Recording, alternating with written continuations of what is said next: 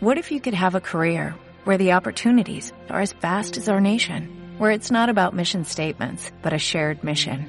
At U.S. Customs and Border Protection, we go beyond to protect more than borders, from ship to shore, air to ground, cities to local communities. CBP agents and officers are keeping people safe. Join U.S. Customs and Border Protection and go beyond for something far greater than yourself. Learn more at cbp.gov/careers.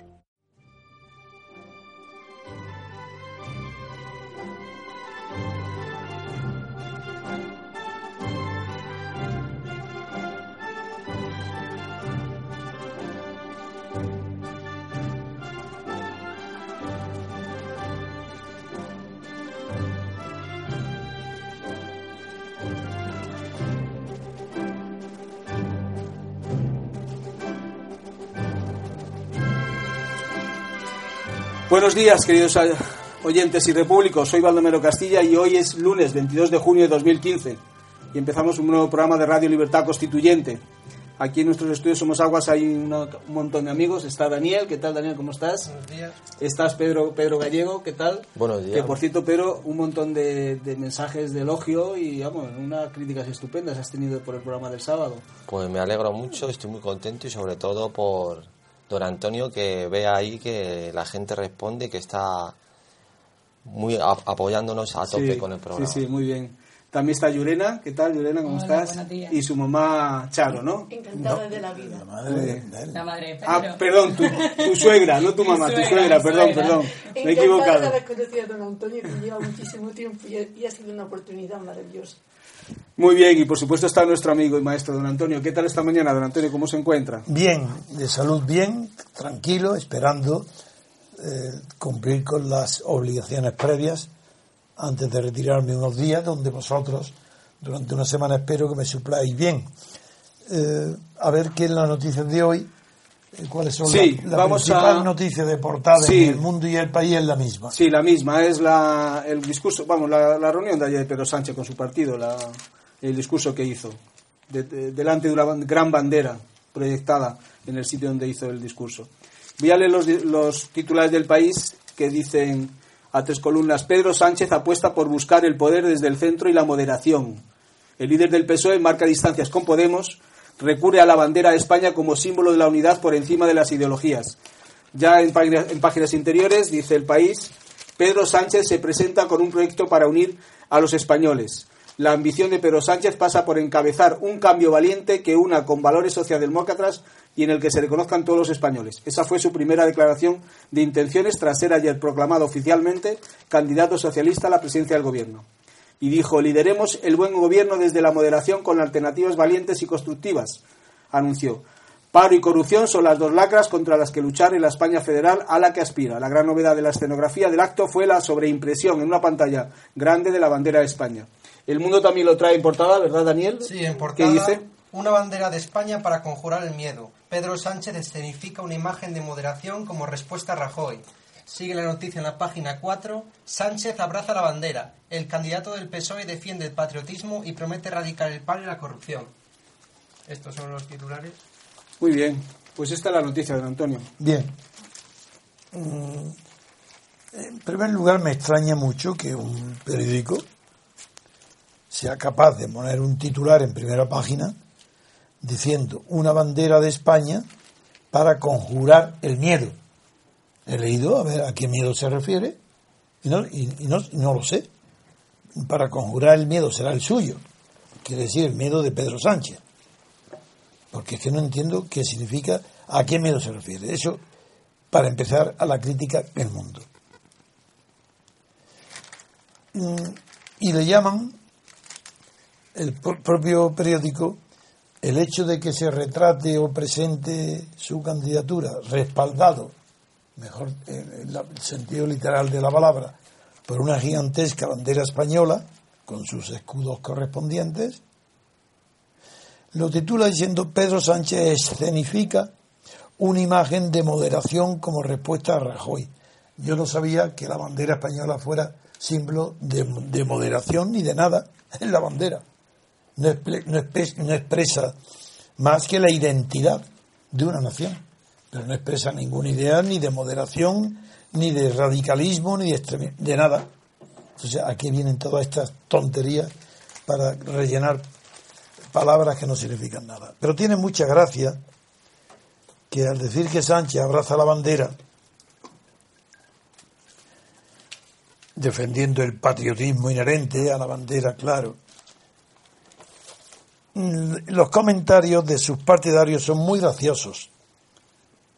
César Luena, que es el secretario de organización, es el más gráfico, porque como la bandera es gigantesca, pues ha dicho que el discurso y la escena han estado a la altura del momento.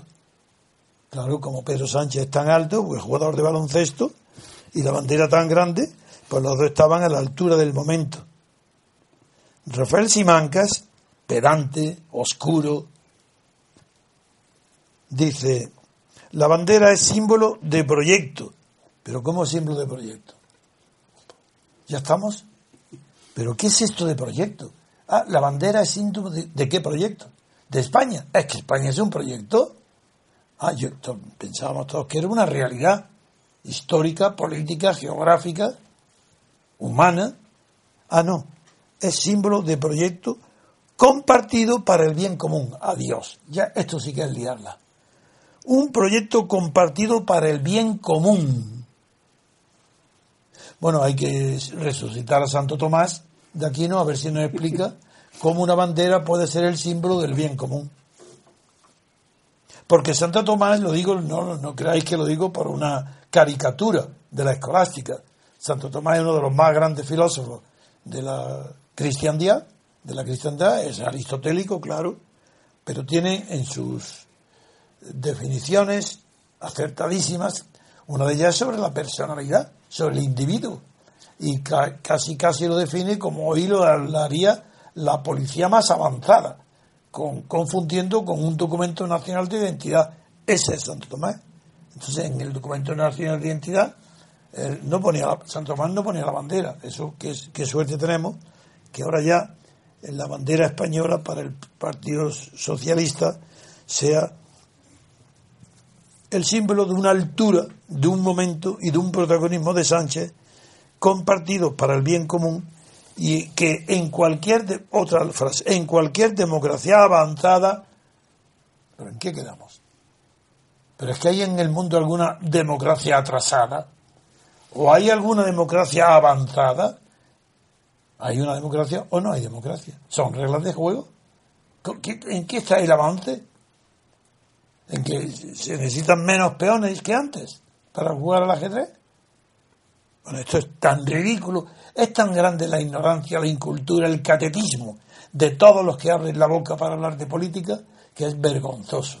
No habrá probablemente en toda Europa ningún país más ignorante en cuestiones políticas que España. Uy, sigue, sigue todavía, sigue este Rafael Simancas. No es cualquier democracia avanzada. En cualquier democracia avanzada, los símbolos nacionales, esto es verdad, que es un símbolo nacional, se utilizan como expresión de compromiso con el interés general. Ah, entonces el PSOE hasta ahora lo expresaba con la letra E de España, no con la bandera española, porque se presenta con una bandera federal. Pero si en Cataluña está diciendo que es, federal, que es lo que quiere una España federal, ¿pero qué tiene que ver una España federal con la bandera que hay ahí? Uy, lo han descubierto.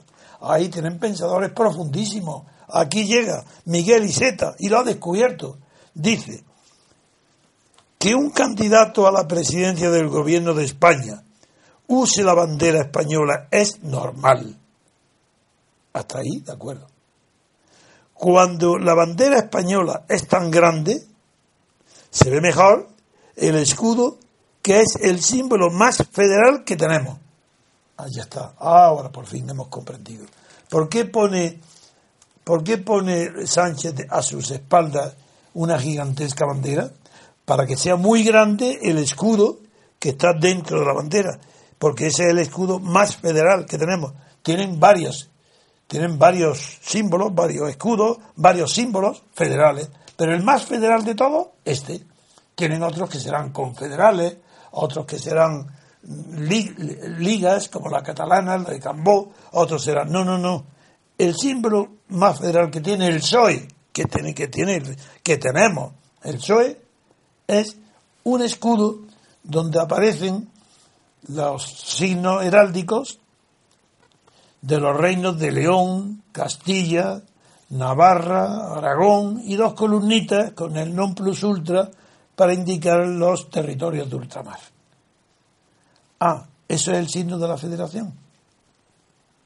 Ya, yo tengo en mi casa, si yo tengo en mi casa un mueble maravilloso portugués del siglo XVI, conmemorando el nacimiento de Birmania, y hay cuatro escudos, cuatro castillos dentro, ahí puestos, encima, y que el Aga Khan, Pegui, varios, que se forman Birmania.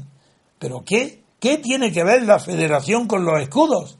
Del origen de los reinos que había antes de formar una nación unitaria. Unitaria. De federación, cero. Nunca. España jamás. Ni siquiera. Es que es la ignorancia es tan grande que es muy difícil no estar indignado permanentemente con la prensa, con la clase política y con los intelectuales españoles, con la universidad, con las radios, con las televisiones. Si es, es para eh, abofetearlos moral e intelectualmente, no físicamente. En eso me distingo de los demás. La violencia no. Pero intelectualmente, bueno, es que, es que no hay ni uno siquiera que tenga media bofetada. Porque son cero a la izquierda, todos, intelectualmente.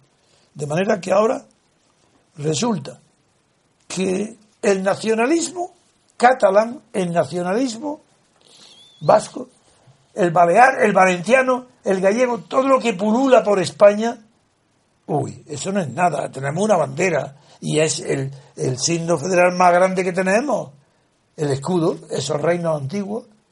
Pero ¿cómo? ¿Qué ideología? Que la bandera supere la ideología y qué piensan los catalanes de esto. Pero si casi la mitad de los catalanes están en la diada en contra, ¿pero de qué hable esta? ¿Qué posición tiene el PSOE y Z en Cataluña si ha sido la más débil, la más cobarde de todas, si está a punto de desaparecer? ¿Quién es esta y Z para venir a decir que es el signo más federal que tienen? Pues si ese es lo más federal que tienen, figuraros que es cero lo que tienen de federal. Signo ninguno.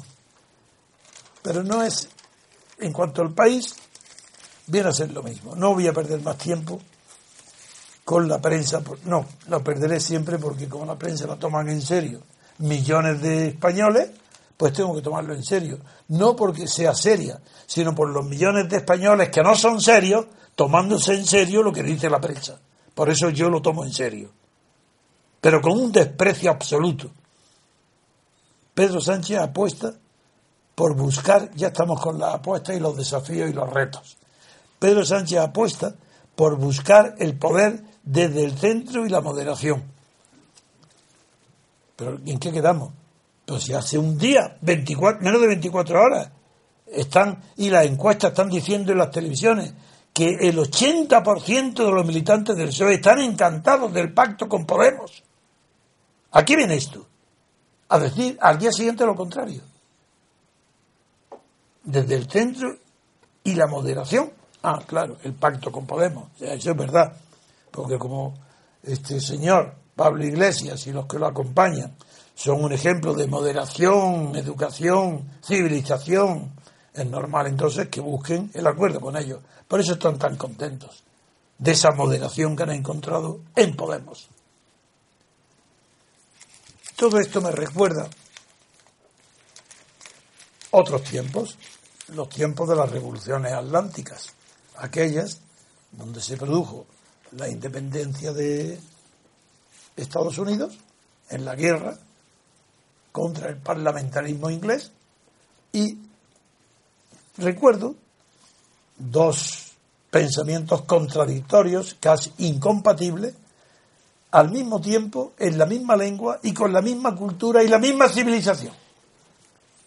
Me estoy refiriendo a las opiniones de Edmund Burke, que fue el, pensador, el filósofo quizás más importante que ha tenido Inglaterra desde el punto de vista conservador, y las contrarias reflexiones de Madison, uno de los grandes escritores del Federalista y que fue presidente, claro, de los Estados Unidos.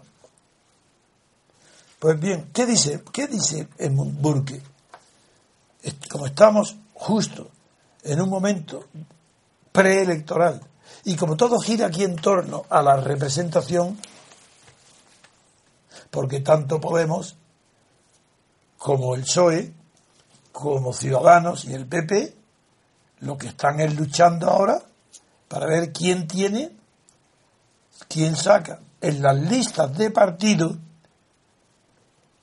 donde no hay, desaparece la representación, lo repito una vez más, catedráticos, escritores, intelectuales, todos los defensores, los mejores alemanes, filósofos, juristas, defensores del estado de partido que hay en Alemania y en España, dicen que afortunadamente en este tipo de estado de partido ha desaparecido todo elemento de representación, porque ha sido sustituida la representación por la integración de las masas en el Estado. Y a eso se deben las listas de partido, no para que no haya posibilidad de representación. ¿Lo escucháis bien, amigos? Vosotros claro que lo sabéis.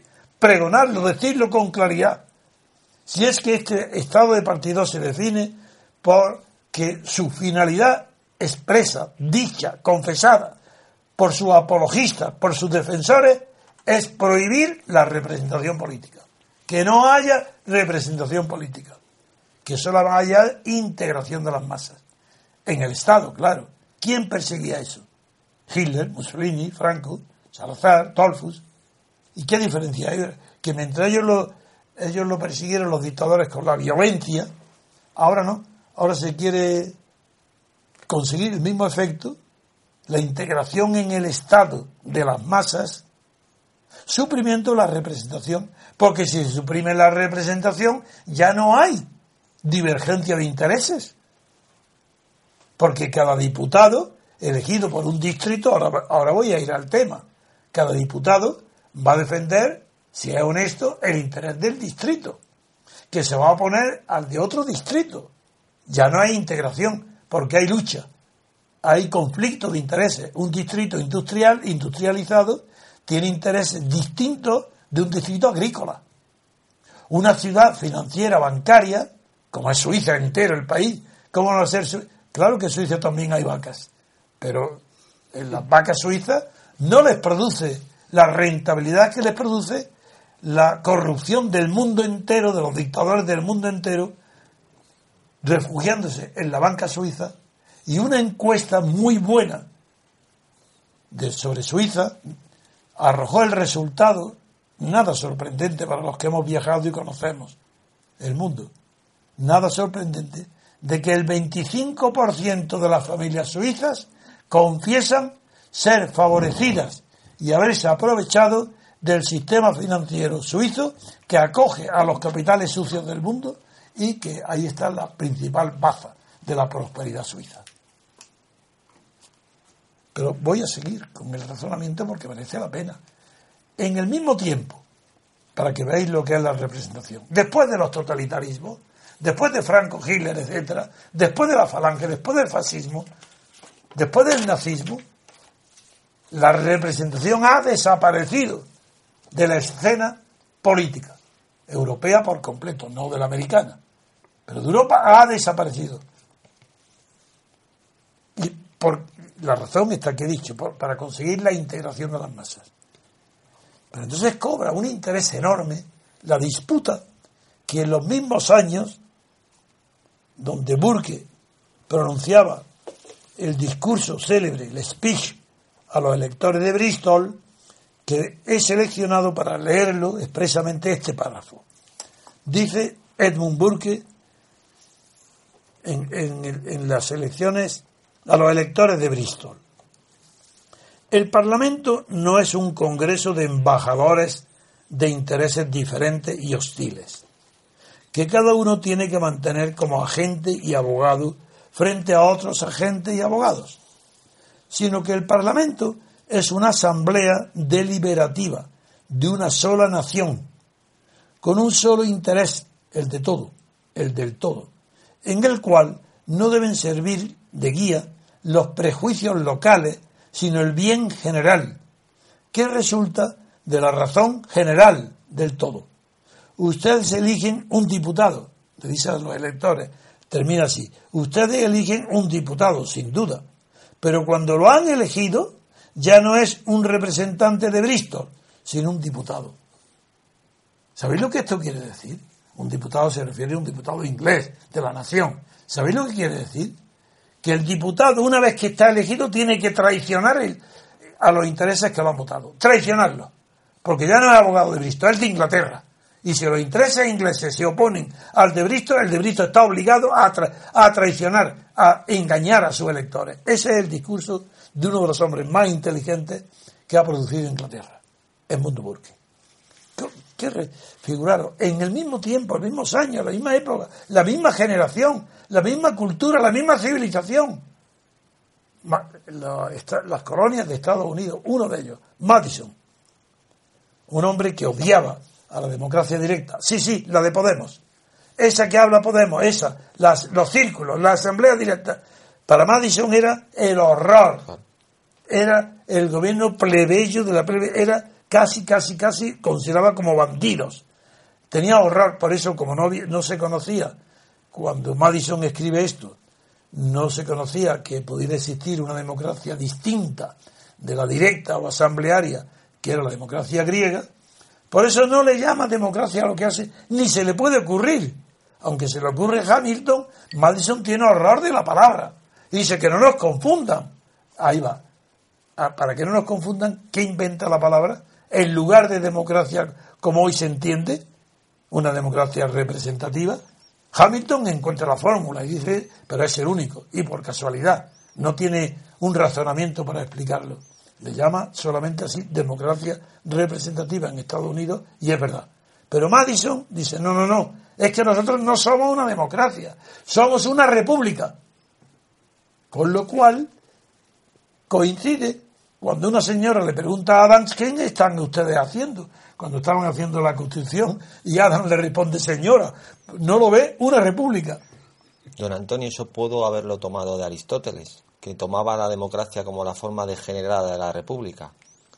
Él llamaba república a la forma de representación del todos, la forma correcta, y la degenerada democracia o demagogia. Sí, Entonces, que- no creo que se, creo que a lo mejor por ahí, que eran conocedores bastante de lo- la cultura griega, como Thomas Jefferson, todos No, ellos. no, no, no, no, porque en una cosa son las formas de Estado y otra cosa las formas de gobierno. la república ateniense, la que habla Aristóteles, es el Estado. Mientras que la democracia, la asamblea, la bulé, lo que describe, es la forma de gobierno. Madison tiene suficiente cultura para no confundirlo.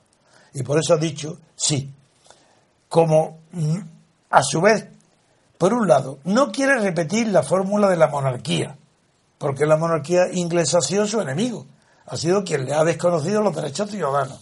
Por un lado, no quiere hablar de monarquía, y dice, ah, si no es monarquía, es república. Eso sí que es de Aristóteles, porque Aristóteles sí que define la, la monarquía como la monarquía como la no república. Exactamente. Entonces, eso sí, la definición negativa, eso sí es la aristotélica. Pero luego, en cuanto ya a la forma de gobierno, no, porque eso es la democracia directa, no conciben otra. Y el propio Aristóteles cree que es la mejor forma de gobierno. A pesar de la esclavitud, ojo, cuidado, que esto, que cada época tiene sus parámetros para juzgarla. Y los griegos, tan insignes como Platón, como Aristóteles, Sócrates, están defendiendo la esclavitud. Y en eso tienen un paralelismo con los padres fundadores de Estados Unidos, que también tienen y defienden la esclavitud. Porque estamos hablando mucho antes de la guerra de secesión. Y aprovecho ya para decir, claro que, que todos tenían esclavos. Jefferson los- hasta el final de su vida los mantuvo. Pero no solo, es que el- la guerra civil, que es muy posterior, del año 1860, de la de Lincoln, el propio Lincoln tampoco condena la esclavitud de manera absoluta. Es que es un ignorante, es que no conocen, porque es muy difícil que haya un pensador que en su propia época sea capaz de descubrir y denunciar el delito contra la humanidad que implica la esclavitud. Esos son los tiempos que llegan y las costumbres, al variar las costumbres y los tiempos, también varían la escala de valores. Y se puede ver como monstruoso lo que hace muy poco tiempo antes era visto como normal. La esclavitud, por ejemplo. Pues, claro, ¿por qué digo que Lincoln tampoco? Porque Lincoln, en la celebérrima polémica que tuvo con Douglas cuando se disputaron la candidatura para el Senado, ahí se opuso radicalmente a que pudieran ingresar en la Unión, que sabéis que los Estados Unidos empezaron empezando con 13 colonias y luego hasta las que han tenido hoy el proceso de anexión o de incorporación de otros eh, territorios, otros habitantes y otras colonias ha sido constante hasta la Alaska, la última. el bien. No, no, no es la última, porque también, aunque lo de territorio asociado de Puerto Rico es distinto.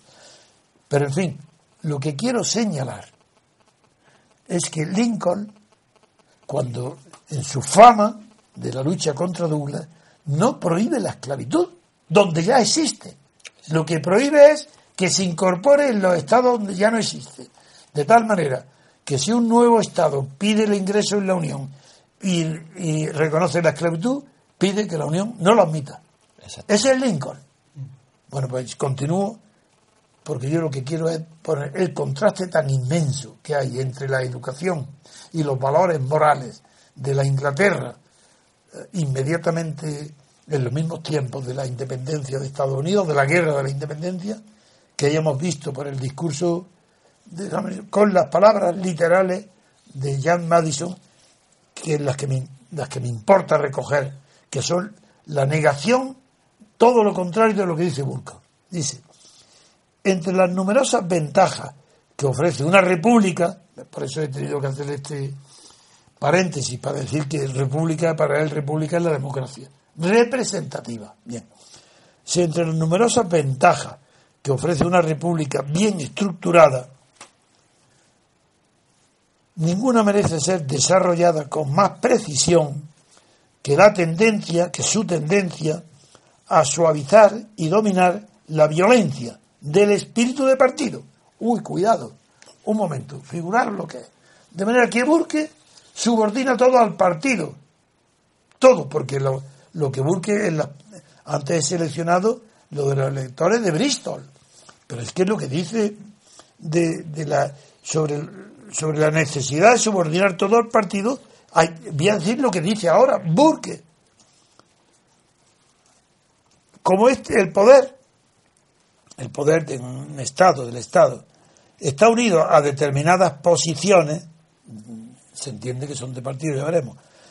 Su deber es esforzarse por conseguirla, el partido, hablo del partido, que tiene que conseguir unas posiciones para poder tener poder del Estado, sin discriminar a los otros, porque es un hombre decente, es civilizado, dice que un partido, sin discriminar a los otros partidos, está obligado a dar preferencia a su propio partido en todas las cuestiones de interés.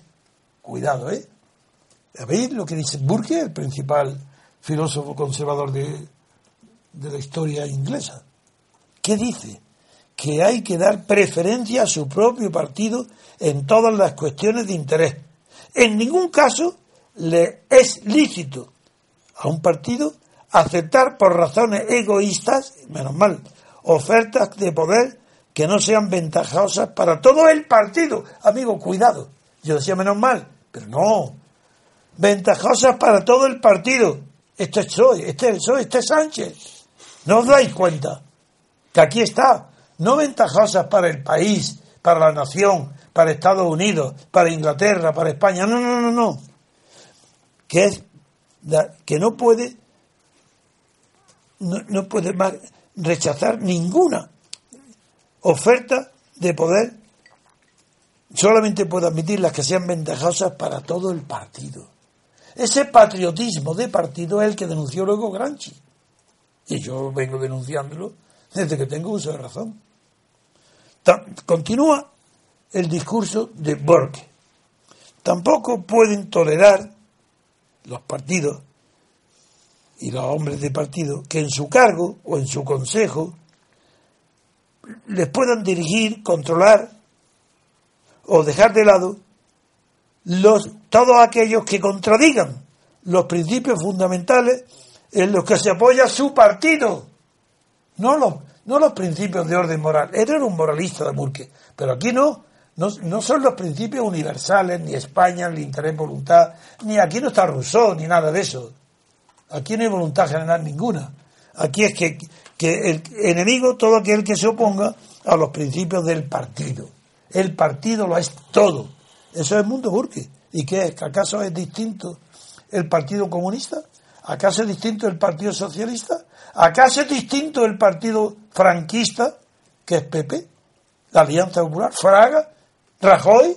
Es que son distintos. Si ellos no persiguen más que el bien del partido, es decir, el bien particular. Y, para que no haya dudas, mucho más de la mitad de que lo consigue el partido va al bolsillo de ellos. Para que ya no haya duda que el bien del partido es el bien personal de los partidistas, de sus dirigentes. Eso es lo que hacen. La corrupción está ahí. Esa es la corrupción. Esa mentalidad. ¿Heredada de quién? Nada menos que de Mund Burke, que tienen que perseguir el interés del partido. Es verdaderamente un horror, ¿eh? De un, en un, en un pensador de tantísima envergadura como, como ha sido eh, Edmund Burke, leer estos párrafos a donde han conducido, entonces era un inocente, no sabía dónde iban. Pero mirar nosotros si sabemos ya lo que ha, a dónde ha conducido.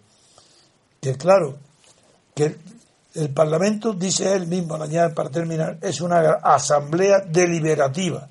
Pues antes que eso no le queda nada, porque el Parlamento no delibera, vota. Ni siquiera hay debate. El Parlamento vota. Y cuando no llegan las manos, con los pies. Porque así se cubre al ausente. El que no va se vota con los pies. Eso está ahí, en la historia del Parlamento español.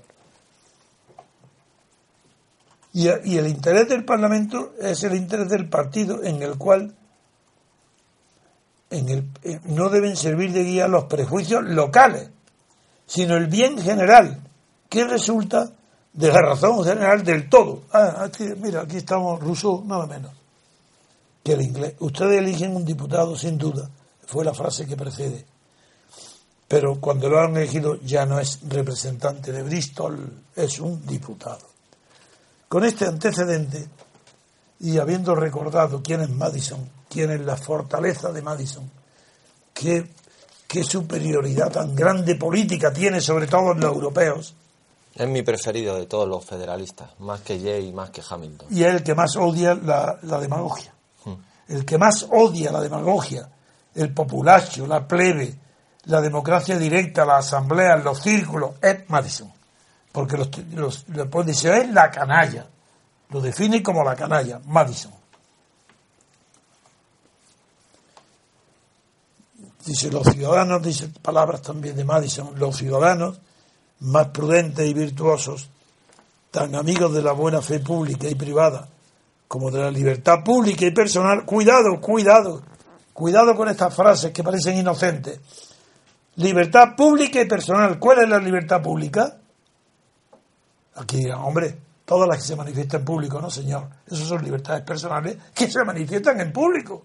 Una manifestación, una protesta, claro que son personales. No, libertad pública no hay más que una.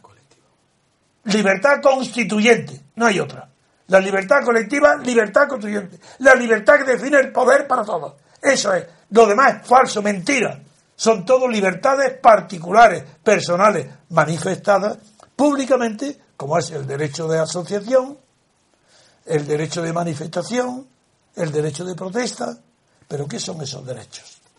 No os dais cuenta, sí, vosotros sí. Os lo digo el argumento para que lo expliquéis, lo divulguéis.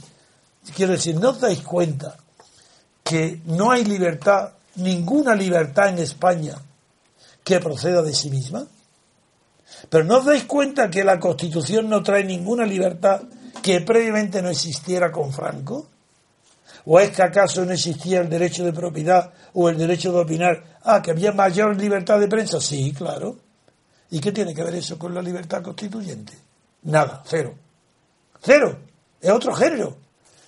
Porque ¿quién usa de las libertades personales y singulares? Aquel que sabe que tiene derecho. Luego, si hay derecho, es porque tiene que haber algo anterior que lo fundamente. ¿Quién ha creado ese derecho? La libertad no, sería un círculo vicioso.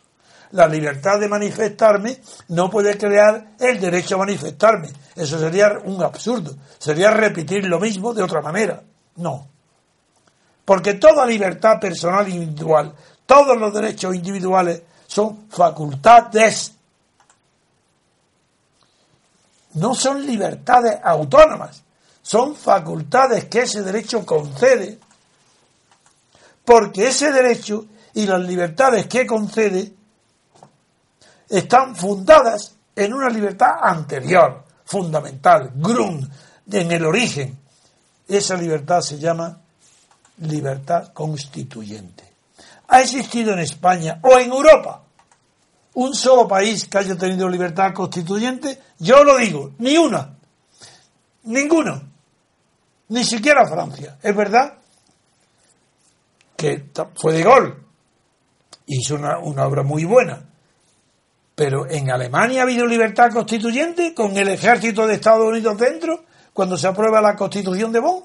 ¿O qué pasa? En Italia ha habido libertad constituyente del pueblo, una libertad colectiva, cuando está dominado por completo también, destruido el fascismo de Mussolini con gobiernos provisionales y sacan una constitución, sí, que echa la monarquía, dice República Monarquía, la monarquía fuera. Humberto de Saboya se va exiliado aquí a, a Cascais, a Portugal, con sus amigos, muy bien. Pero eso es libertad constituyente. ¿Es que acaso los artículos redactados en la Constitución de Italia obedecen a una libertad colectiva? ¿O están dictados por el grupo apoyado por, Estado, por el, ejército de Estados Unidos? Sí, sí, hablo de De y compañía y todos los demás. Eso no es libertad constituyente. ¿Cómo, por qué queréis que España, cómo podéis pretender o extrañaros de que en España, cuando muere Franco, se copie lo peor de todas las constituciones europeas, la italiana y la alemana. Y eso es el, ¿Y para qué lo hacen los partidos? Porque sobre todo el PSOE. Porque el PSOE es el que menos militancia tiene, el que menos efectivos tiene, el que menos poder efectivo real tiene es él. Pero tiene un poder que no tienen los demás, que es virtual. Y ese poder virtual fundamenta nada menos que lo que se llama representación virtual. ¿Y qué es la representación virtual? El poder de hecho que tiene en España Alemania, Estados Unidos. Esos tienen la representación virtual. La Constitución española obedece a que el PSOE quería homologarse con ese poder virtual. Y el poder residual local y pequeño que tienen los españoles no es más que un acólito, seguidor, ciego, obediente de la representación virtual de la España post-franquista que la tiene la socialdemocracia alemana. Ante ello, los herederos directos del franquismo, Suárez y Fraga, son los dos principales símbolos, ante esa situación, se abrazan a qué se van a abrazar. A los que consideran que son valores menos definidos, menos comprometidos, pero que a ellos sí que lo definen. A Billy Brandt, al Muselmí. ¿A qué se abrazan? A la socialdemocracia. ¿Pero quién? Los socialistas, claro, para eso tienen que obligarle a los alemanes a Felipe González que renuncie a Carlos Marx. Y el obediente renuncia. Y luego Estados Unidos dice no a la OTAN de entrada, luego, luego no, de salida sí, claro. Y me quito la chaqueta de pana y me pongo smoking para hacerme el amigo y representante de Carlos Slim. Eso es lo que habéis hecho vosotros con la izquierda española, esa es la izquierda, ese es Sánchez. Sánchez, ¿a quién hereda? ¿A Felipe González o a quién? No, viene un Viene aquí, amigo, viene un zapatero. Y dice, ¿quién es zapatero? Un soñador. Pero un soñador que ojalá, si hubiera tenido otros dotes, a lo mejor hubiera hecho poesías buenas. Pero como no tiene dotes literarias, pues lo, no ha hecho ni una cosa ni otra y se inventa una alianza de civilizaciones ignorando que la civilización no puede hacer alianzas con nadie porque es global. ¿Qué, qué, qué alianzas Las culturas sí pueden aliarse. Por eso hay, hay tratos, negociaciones, encuentros entre las distintas religiones. Porque la religión pertenece a la cultura, no a la civilización. Pero este ignorante de Zapatero cree y se inventa esto. Y luego hace el disparate, el disparate de anunciar en Cataluña diciendo yo en Madrid ratificaré y aprobaré todo lo que apruebe la Asamblea de Cataluña. Ese es Zapatero, es el que ha hundido, definitivamente no, hundido no, el que ha dado la puntilla al toro español que ya estaba herido de muerte, castigado con banderillas de fuego durante el franquismo y cuando parece que puede empezar a pastar, llegan estos bárbaros, estos bárbaros me apartan de la circulación, me meten en la cárcel, me difaman para poder pactar ahí ellos ya la traición absoluta. ¿A quién? A España. Sí, sí, a España, con el separatismo. ¿La traición a quién? A la libertad. Sí, sí, a la libertad. ¿A cuál? A la libertad constituyente, la que yo defendía. Ya en la próxima conferencia lo he decidido, voy a llevar el original del documento firmado por todos los partidos de oposición a Franco, sin excepción, todos. Tengo yo el original, redactado ese documento por mí. Allí nadie puso una coma. Y lo firmaron todos. Sí, sí, soy incluido. Partido Comunista, todos. Liberales, demócratas cristianos, derechas, de izquierda, todos los partidos. Lo voy a llevar y lo voy a exhibir en una. Pediré, si me dan una pantalla, para exhibir hasta ver hasta qué punto llega la traición de los partidos. Que unos meses, unos meses antes firman este documento donde se comprometen, uno, a no admitir ninguno la legalización de su partido por parte del gobierno, a no ser que sea hecha de manera simultánea con todos los partidos, sin excepción. ¿Recordáis cómo fue el proceso de Suárez? De ir comprando uno a uno, uno a uno, y al final el golpe de Estado, qué maravilla, qué valiente Suárez que legaliza el Partido Comunista. Pues bien, ahí ve uno. Segundo, no admitir ninguna forma de Estado que no sea, que no proceda de un referéndum que elija, donde la República tenga las mismas posibilidades de ser elegida que la monarquía. Eso está firmado por todos. Y unos meses, unos días después, me difaman. Y para quitarme la voz, porque no podían, me metieron en la cárcel y no pudieron conmigo. Si yo organicé las más grandes manifestaciones y ahí está los, archivos de, la policía de los servicios secretos de Estados Unidos. Yo no me invento nada, ahí están y lo reconocen. ¿Por qué me llaman? Me, llaman así, que, que soy el único que hace oposición de verdad a Franco, soy yo. Pues bien, después de eso, ¿de qué extrañarnos?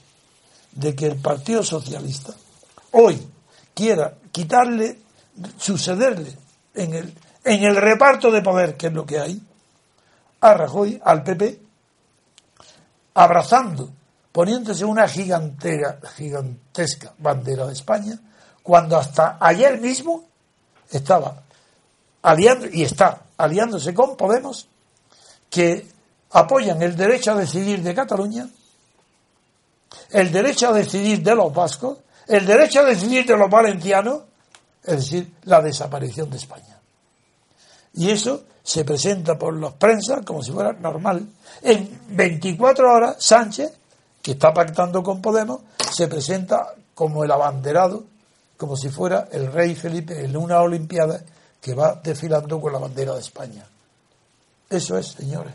A ver qué otra noticia tenemos, porque yo creo que poco puedo decir, salvo que, que las palabras de Madison son tan impresionantes que terminan diciendo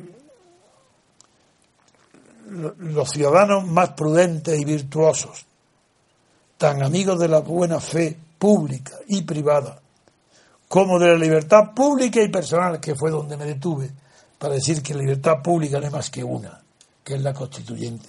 Los demás son derechos concedidos y fundados en esa libertad fundamental, que es la constituyente. Pues bien, continúa Madison diciendo que los ciudadanos más prudentes y tan amigos de todo esto, convencidos de que el bien público se descuida en el conflicto de los partidos rivales, Figuraros qué diferencia con Burke. Y de que con harta frecuencia se aprueban medidas no conformes con las normas de la justicia y los derechos del partido más débil. Ah, amigo, qué, qué idea más buena acaba de decir Madison aquí, que ya veréis las consecuencias que va a tener. El partido más débil, impuesta por la fuerza superior de una mayoría interesada y dominadora. Porque Madison es el primero que señala la tiranía de la mayoría con la libertad. Sí, sí, la tiranía de la mayoría. La mayoría es peligrosa, pero no, no, no porque, porque por ser mayoría absoluta. No, no, no. La mayoría es peligrosa si no tiene contrapeso. Para eso está Montesquieu. Y él, Madison lo sabe. Entonces, en, la, en la idea de Montesquieu es que la fuerza de, de la mayoría la, la, idea sustancial de Montesquieu es que estoy resumiendo porque no voy a leer todo. Por eso me detengo para hacerlo más breve todavía. La idea de Madison es que un partido mayoritario no, tiene, no, tiene, no necesita la Constitución. Un partido de mayoría no está defendiendo el poder si tiene el poder. En cambio, un partido de minoritario como una persona sin partido no puede vivir sin no estar protegido por la Constitución. Ese es Madison. Porque las constituciones no se hacen para apoyar a los partidos mayoritarios. Si ellos pueden vivir perfectamente sin constitución, como en España se ha demostrado. ¿Acaso el PP o el PSOE o Felipe González o Zapatero cuando han gobernado con mayoría absolutas como pasó con Aznar y con Rajoy, han necesitado para algo la constitución? Pero si no he visto que la violan todo el tiempo y ponen a los jueces que les da la gana. Ya eso es, eso es un aparato teatral, nada más. En cambio, las minorías sí que sufren. Los que están fuera del bloque constitucional sí sufren. El Partido Comunista no, porque se mete en el bloque constitucional. Es, el partido de derecha protege al, al Partido Comunista, porque está dentro del bloque constitucional. Y ahora, la novedad de Podemos es que en principio las ideas que expresó en las elecciones europeas estaban fuera del bloque constitucional. Y ahora, cuando ha visto que ha tenido algún apoyo en los medios, se da cuenta y da marcha atrás. Y ahora ya está arrepentido. Si pudiera borrar todo lo que he dicho antes y todas las imágenes y todas las locuras que han hecho, lo harían. Pero es porque son personas, Pablo Iglesias y un partido sin convicciones éticas ni morales, cero. Convicciones políticas tampoco. Porque lo único que han aprendido es que el poder hay que conquistarlo por el medio que sea. Y una vez conquistado, no abandonarlo, no dejarlo. No, esos son los dos únicos principios de Podemos. Que haya millones de personas inocentes y tontas que ocupan los puestos subalternos y creen que, que se va a ver justicia social o que se van a acabar con los desahucios o que la banca ya va a estar dominada. Eso allá ellos. Son tan idiotas allá ellos. Pero Podemos no persigue más que la conquista mediante el engaño y la seducción de los medios públicos, la conquista del Estado. Es decir, el mismo fin que Ramiro Ledesma Ramos, es decir, los fundadores de Falange y de la JONS. Esta es Pablo Iglesias, ese es Podemos. Y frente a ellos, levanto la bandera de Madison y de la libertad y de la Constitución, de la libertad constituyente, que es la única que nos interesa. Si los demás ya vendrán como consecuencia, si son derechos, o es que acaso el derecho de propiedad ha tenido que esperar la Constitución para que sea respetado. No, no, si eso, el sistema jurídico no se confunde con el sistema constitucional. Y el sistema jurídico es muy, muy anterior a toda constitución. Con esto termino, nada más que recordando la maravilla que es leer al federalista, ver cómo Madison le da la réplica y lo rebate y lo deja en ridículo al mundo Burke, Burke y ahora pasamos a otra noticia. Muy bien, vamos a hacer una pausa y seguimos con, con otra cosa.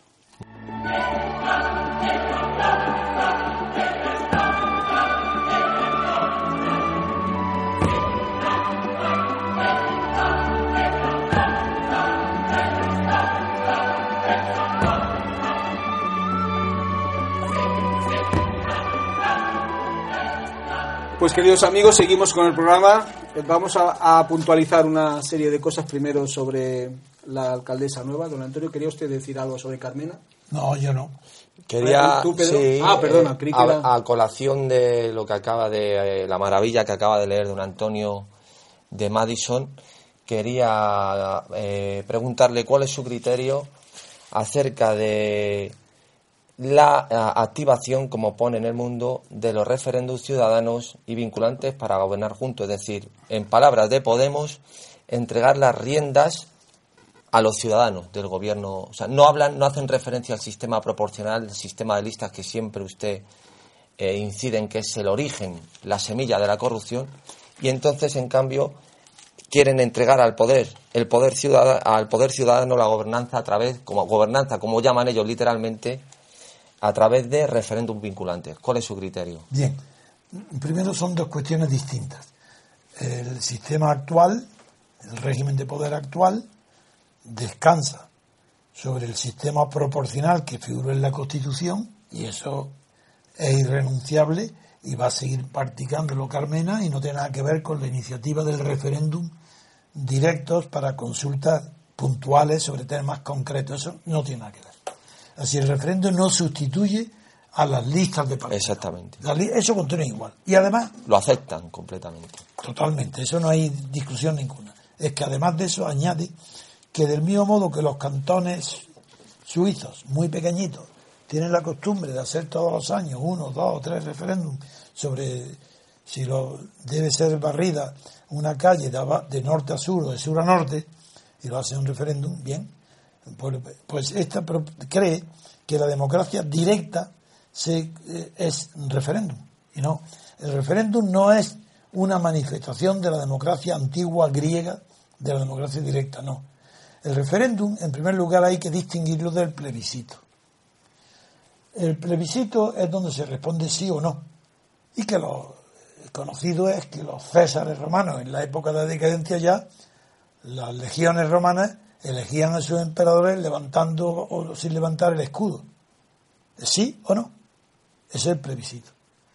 Todo referéndum que sea responder sí o no es un plebiscito, no es un referéndum. No hay libertad, es todo, es un enemigo de la libertad.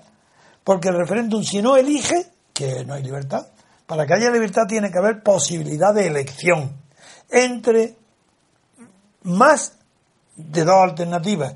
Pues si hay dos alternativas, se dice sí o no, nada más. Ni siquiera hay que definirla. Y toda la lucha que vemos de los habilidosos gobernantes está cómo redactar una pregunta, por ejemplo, referéndum sobre Irlanda o sobre el derecho a decidir. Es la habilidad de cómo redactar para que sea más fácil que se responda sí o no, para engañar a la gente y no sepa lo que dice. Si el referéndum, eso está copiado de ciertos cantones suizos que tienen mil, dos mil, tres mil, cinco mil o seis mil habitantes.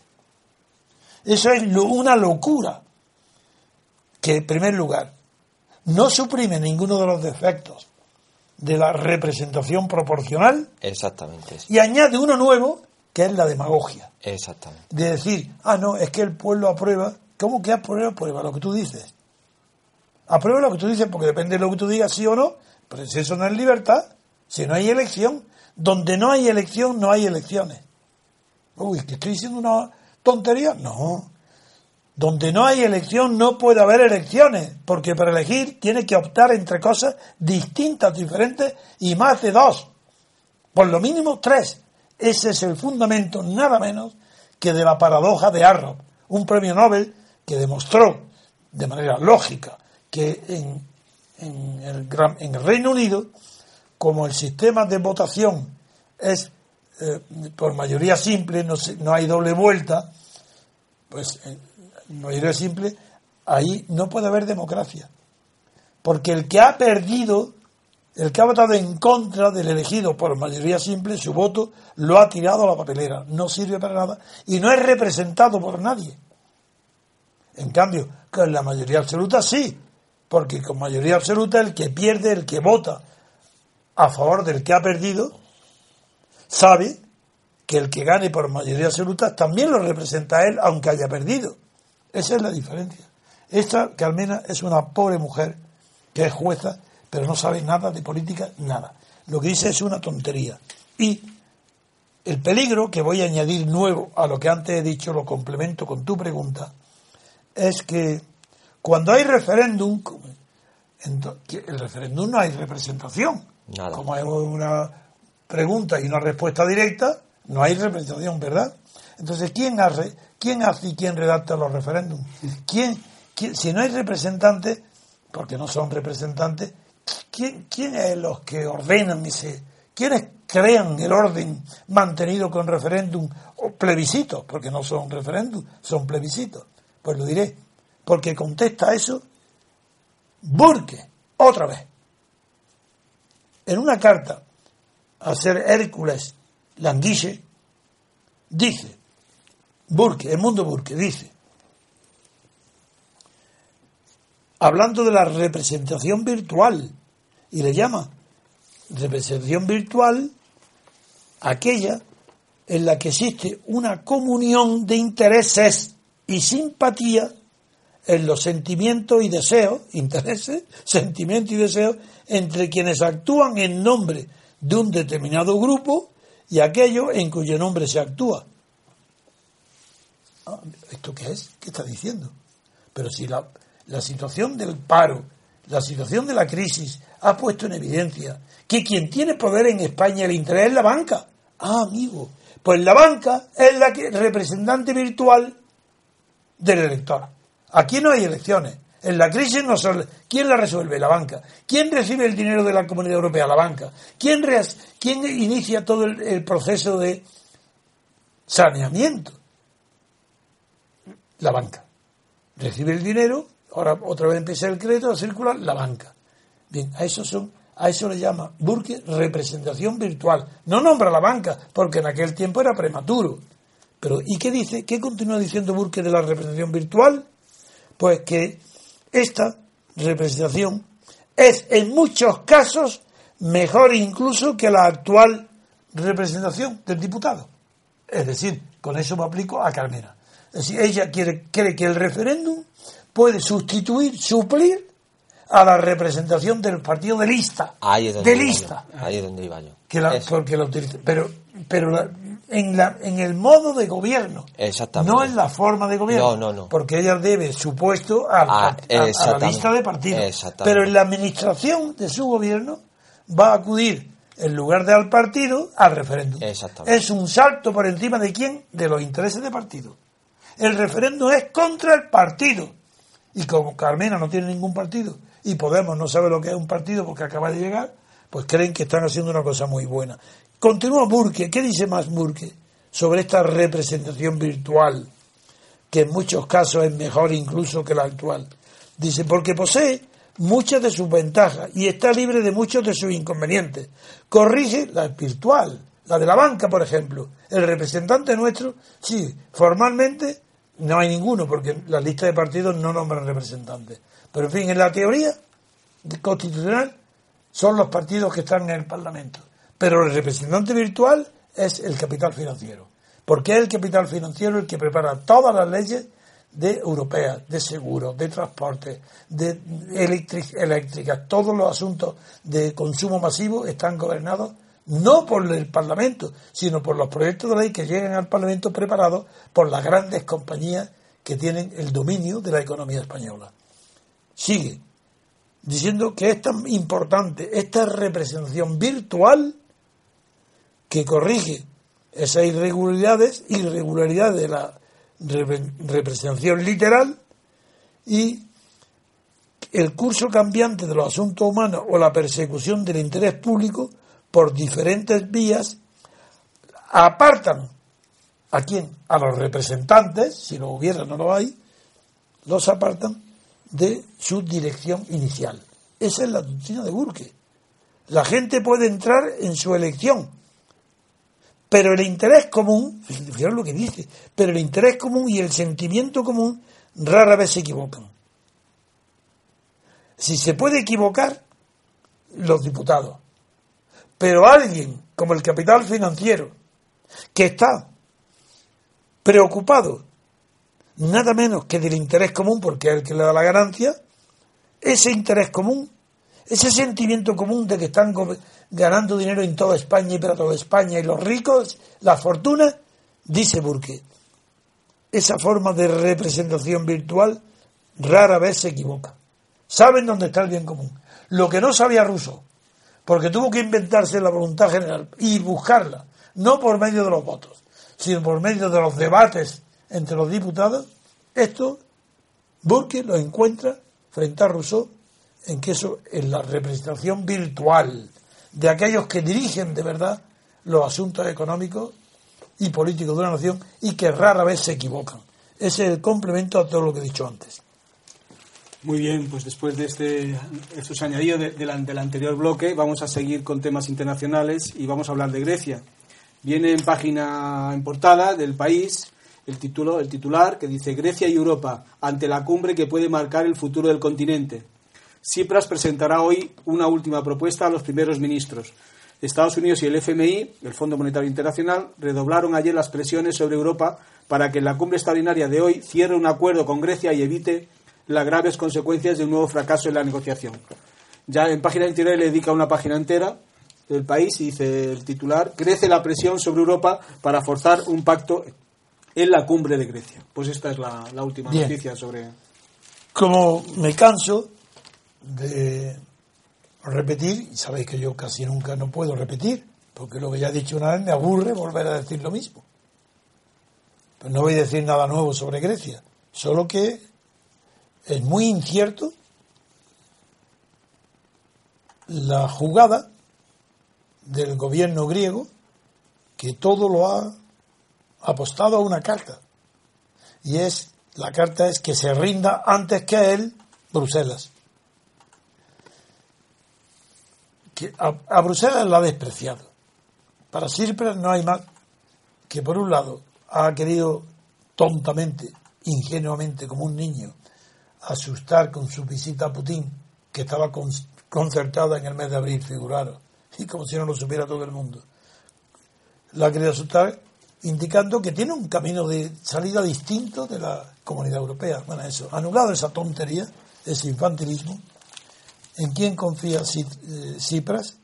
En que la influencia de Estados Unidos sobre el Fondo Monetario Internacional y la influencia de Angela Merkel sobre todas las comisiones de Bruselas, sobre todas, se asusten ante la decisión que ha tomado el gobierno griego, Tsipras, de no ceder. Porque lo más que parece, según lo que se ha filtrado del último documento que han presentado, es de que parece que sí, que, que van a aceptar una subida del IVA y otras concesiones pequeñas, pero que sobre el fondo del asunto que le propone la Unión Europea no va a Sí, las aceptar prejubilaciones creo que también la van a tocar. La eliminación de las prejubilaciones. las pre. sí. Prejubilaciones. Sí, bien, pues eso no sabemos. Yo no soy adivino. Y en el juego de cartas, vasto, bajo, poco psicológico, el juego de póker no, de mus será. Yo no sé jugar al mus, pero parece que es menos, Refinado, sí. sí, menos refinado que el, que el póker, no lo sé. Pero en ese juego yo no puedo saber si se, quien, quien se va a apostar el último se equivoca o no. Y el último puede ser que sea Tsipras o puede ser que sea Merkel. Eso no lo, no lo sabemos. Por lo tanto, no se puede eliminar la alta probabilidad de que todo fracase. Pero esa alta probabilidad yo no la cifro en más de un 25% de probabilidad de una cuarta parte. Porque los intereses de la Unión Europea en que el fracaso de Grecia no se extienda a toda la comunidad y no contagie a Portugal, Irlanda, España, etcétera, y sea además el reconocimiento de que Maastricht ha terminado y que incluso lo aprobado en Lisboa también ha terminado, todo esto me hace pensar que tres cuartas partes de las probabilidades están a favor de que se le permita a Grecia un aplazamiento. No una solución, eso no va a hablar, eso no va a haber. Un aplazamiento. Y ese aplazamiento puede darse de dos maneras. Una, considerándolo, como dije ayer o antes moroso, en cuyo caso no se le exige el pago, pero en la contabilidad figura Grecia como moroso, o bien añadiéndole más plazos, dándole un plazo para que el segundo rescate entre en vigor antes de que se cumpla el primero. Con lo cual se muerde la cola porque el dinero del segundo rescate ya puede empezar a funcionar para ir apagando las deudas del primero. No lo sé. Ni me atrevo, ni soy adivino, digo solo que la partida ha sido desastrosamente llevada por el gobierno griego, que son unos patanes, que todo el que no tiene educación, sí, sí, el que no tiene educación le falta un tornillo, porque que no se dedica a la política. El coletas, que no se dedique a la política, porque si no se puede ir a la política con esa coleta, no se puede. Pues que, si él quiere conservar sus gestos plebeyos y dedicarse a la política y ser presidente del gobierno, bueno, ahí se produce un chir, ahí chirría algo, algo que no va. Y eso se llama educación. Porque la educación, hablemos, revolución bolchevique. Lenin, un hombre elegante, educado, bien vestido. Pero todo, es que yo no he visto nunca nadie que sea revolucionario de verdad y que sea mal educado. No lo conozco, en la historia no hay. Ese ejemplo no. En cambio, en España, ¿quién? Lo más chabacano, lo más ordinario, lo más soez, eso es lo que... Porque ¿qué significa los tweets que ahora están apareciendo, los mensajes que aparecen de verdaderos desalmados? Pero yo no creo que son criminales, lo que son unos fracasados, frustrados, envidiosos, resentidos, que han fracasado en la vida, que envidian a todo el que trabaja, porque ellos no saben ni trabajar. Eso es Podemos. Buscan el triunfo del resentimiento, con malos modos. Los malos modos es mal vestidos. Muy bien, pues aquí vamos a acabar. Bueno, antes que acabar, no sé si le han comentado a usted un, un tuit, ahora que ha hablado de tuit de, de Íñigo Rejón, que es un poco curioso. Se lo voy a leer para ver, para que vea- si usted me lo explica, Sí, porque yo ver, no entiendo ver. nada. A ver. Dice, la hegemonía se mueve en la tensión entre el núcleo irradiador y la seducción de los sectores aliados laterales. Afirmación, apertura. ¿Qué significa, Esto es- ¿qué significa afirmación, apertura? Lo, que no, lo otro sí Yo le, he- le he leído eh, literalmente ¿Pero qué pone afirmación? afirmación guion apertura. ¿Eso es el título de una obra? No, no, no. Ese es el tuit. O sea, yo le- se lo voy a leer otra vez porque es literal. No, pero el otro sí se entiende. El que dice, la hegemonía es La hegemonía se mueve en la tensión entre el núcleo irradiador y la seducción de los sectores aliados laterales. Punto. Bueno, eh, en primer lugar, él tiene el concepto de hegemonía que no es el de Gramsci, y sin embargo, él, donde lo ha visto la palabra hegemonía por primera vez en su vida, es en Gramsci. Pero no lo ha entendido, no entiende ni una palabra, no sabe lo que es. La hegemonía, hay que distinguir, varias clases de hegemonía. Uno es la hegemonía electoral, que claramente hegemonía electoral tiene aquel que saca o bien la mayoría absoluta, o si no tiene mayoría absoluta, porque no hay una democracia, como en España, pues saca el partido más votado, tiene hegemonía electoral. Pero eso no sirve de nada, porque ahí estamos viendo que el partido más votado no gobierna, sino que se alían los partidos menos votados y conjuntamente gobiernan y la hegemonía tampoco depende de eso. Porque la hegemonía es un concepto cultural, no electoral. Es más, ni siquiera la hegemonía es un concepto político, sino parapolítico, anterior a la política. La hegemonía, para Gramsci, que es el que la ha descubierto, es la lucha por la preponderancia, por el predominio de las ideas que se está fraguando continuamente en el seno de la sociedad civil, no en el Estado, ni en el seno de la sociedad política tampoco. En la sociedad civil continuamente hay una lucha por las ideas y hay unos que se imponen a otras. Entonces, cuando se llega a tener una hegemonía cultural, eso sí que le da a todo gobierno un barniz democrático. ¿Por qué? Porque Gramsci define toda forma de gobierno como dictadura más hegemonía. Y es verdad, todo gobierno. Si, el Estado, el Ejecutivo, dictadura. policías, jueces, eh, eso ahí no hay, ahí no entra en juego la democracia ni la discusión, dictadura. Más, si la hegemonía es cultural, pues no, no hay totalitarismo ni hay dictadura, porque si le añade a la dictadura ejecutiva del Estado la hegemonía cultural en el seno de los gobernados, pues se produce una democracia material, que es la que buscaba Gramsci porque era comunista. Pero Gramsci dice y advierte, ojo, la hegemonía no se da nunca, ni se conquista nunca, ni aparece en el seno de la sociedad estatal, ni en el seno de la sociedad política, sino exclusivamente dentro de la sociedad civil. ¿Qué es Podemos? Un partido estatal.